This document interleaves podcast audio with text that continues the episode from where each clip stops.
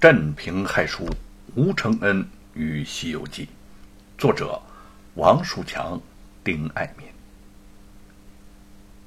严嵩看也不看他一眼，只是死死的盯住了沈坤说：“老夫向来不以君子自称，你把白雪燕交给老夫，老夫还可以留下吴承恩，否则。”呵呵呵休怪老夫不客气。沈坤气得袍袖微动。今天我果然见识到严大人的威严。你纵是皇上的宠臣，本钦差也不惧你武力胁迫。卫队听我号令，没有本钦差的命令，不许任何人靠近白雪燕和吴承恩。不论他是当朝首辅还是普通官军，凡近前一步者。格杀无论。卫队齐声答应，得令。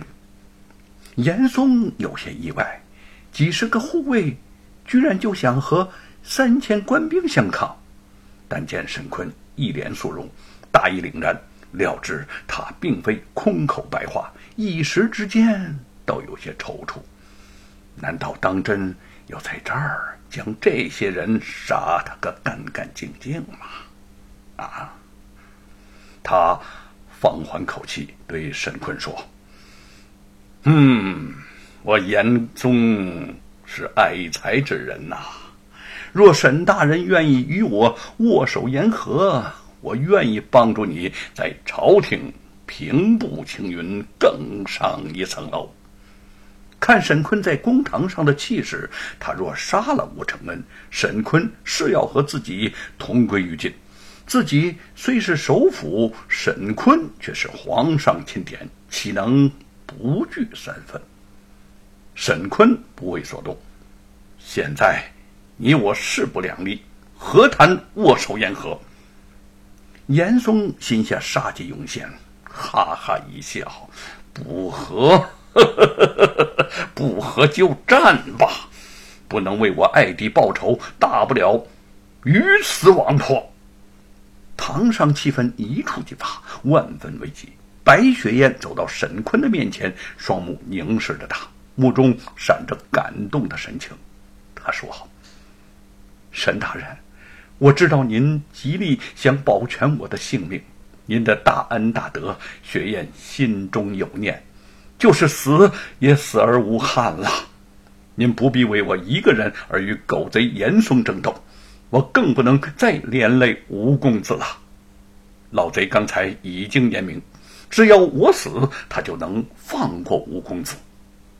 雪雁，喂，雪雁，我吴承恩绝不是贪生怕死之人。白雪燕转过头，冲着吴承恩微微一笑，突然抽出宝剑向自己颈中划去。那剑锋利无比，顿时在空中溅起一道血线。白雪燕唇边悠悠微笑，人已向着地上重重倒了下去。吴承恩震惊之下，不顾一切的冲到他身边，跪着将他抱起。见他望着自己，妙目中隐有无限的深情。吴公子，多保重吧，我。盼你早日写好西游。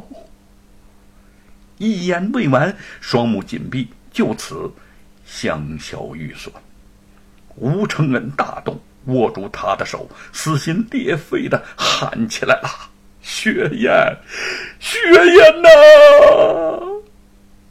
沈坤痛苦的闭上了眼睛，半晌，方才睁开，怒视严嵩。你的目的达到了，你的仇报了。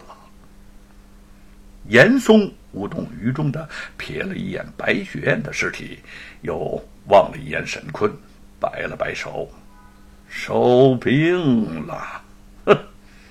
他转身带着官军，正要走下大堂，猛又转回身说：“今天的事暂且罢了。”我严嵩在官场上纵横了几十年，想必你也听说过我的手段吧？我只认识两种人：一种是朋友，一种是敌人。哼！凡是做了我敌人的，截止今日还没有活过老夫的沈大人呐，好自为之吧。沈坤横目冷对，身边吴承恩的凄厉哭声阵阵传来：“雪雁。”你是为我吴承恩而死的呀！你何罪之有啊？门口官兵散去，一时沉寂无声。不知何时，姚老大出现在大堂门口，见到吴承恩怀中双目紧闭的雪雁，他脸上浮现出错愕惊痛之色，似是不敢相信眼前看到的一幕。许久，他缓慢地走了过去。从吴承恩怀里轻轻抱起了爱妻。吴承恩抬起泪眼，见他悲痛的脸上竟慢慢浮现出微笑，望着白雪燕明艳如生的俏脸，轻声地说：“娘子，咱们回家吧。你不是说要给我生个水灵灵的大闺女吗？”他就这么抱着白雪燕儿，慢慢的走了出去。吴承恩跪在那儿，看着他们的背影，双目泪如泉涌。白雪燕被葬在郊外松树林中，下葬之时，吴承恩、叶云和沈坤都来送行。眼见极度悲伤的姚老大长久的趴在棺木上，不愿意起来，吴承恩。眼泪热流，将他拉了起来。黄土洒下，冰冷的棺木终于一点点在众人的眼前消失了。姚老大心中悲伤欲绝，却偏偏没有半点泪水。吴承恩见他如此，更是难过。他说：“姚大哥，心里难受，可千万别憋着，哭出来。”也许会舒服些吧。姚老大平静的摇了摇头说：“我心里是苦啊，可我不能哭。你嫂嫂是个刚强的女子，她是不愿见到我哭的。”他凝目看了吴承恩半晌，一向粗豪的脸上渐渐被悲伤浸满。如果白雪燕还活在这个世上，这些话，他是怎么都不会说出来的。可是，现在雪雁走了，如果他不说，面前的这个人将永远什么都不知道。吴承恩见他直直的看着自己，目中神情复杂流转，不知道他要和自己说什么，也呆呆的看着他。姚老大叹息了一声：“你。”真的不知道她是个什么样的女人呐，你也不知道你在他的心里有多么重要。为你，他什么都可以舍出来；为了那么一点点的幻想，他愿意苦苦的等待。可是换来的，却是你对他的误解。